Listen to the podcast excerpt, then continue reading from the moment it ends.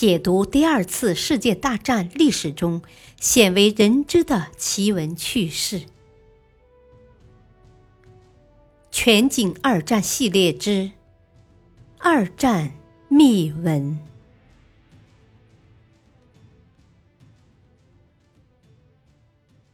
第三章：神秘的布莱德雷庄园。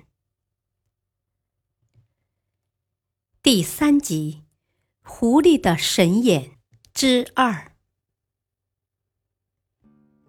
四月六日，抵达梅尼奇南部地区的德军和正顺着滨海大道直扑过来的德意纵队，即将对澳大利亚第九师形成夹攻之势。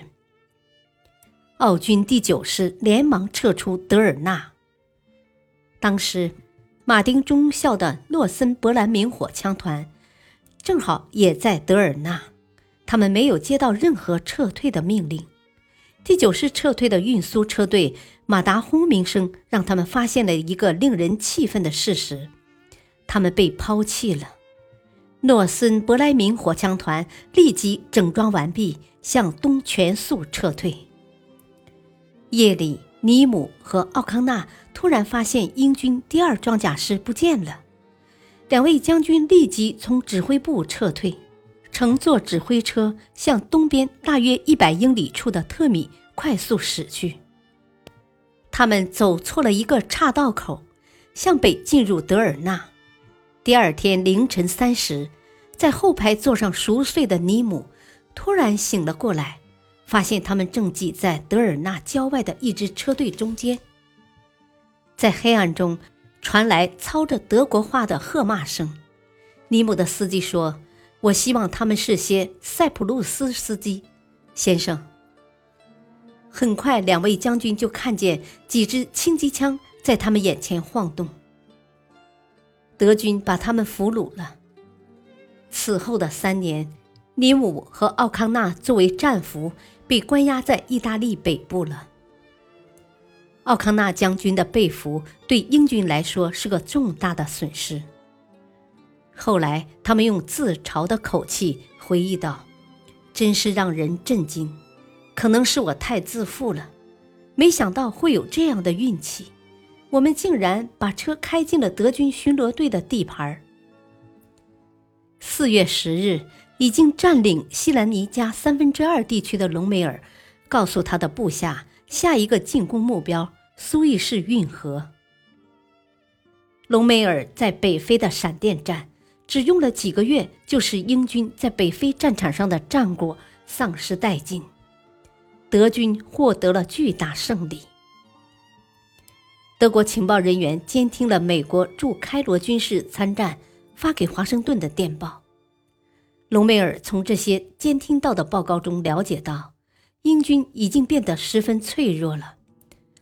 穿越沙漠进攻德军，极大的拉长了英军的补给线，而德军对班加西的不断轰炸，使英军很难利用班加西附近的港口。一九四一年十二月八日，东京时间、夏威夷时间为十二月七日，日军偷袭美国海军基地珍珠港，太平洋战争爆发。日本迫使英国把部分飞机、坦克和两个步兵师从北调往马来西亚和其他受到严重威胁或进攻的亚洲殖民地。这时，德国给隆美尔带来了好消息，在地中海的德国潜艇已经增加到了二十多艘。凯瑟琳的空军编队空军二号把总部从苏联前线转移到意大利的。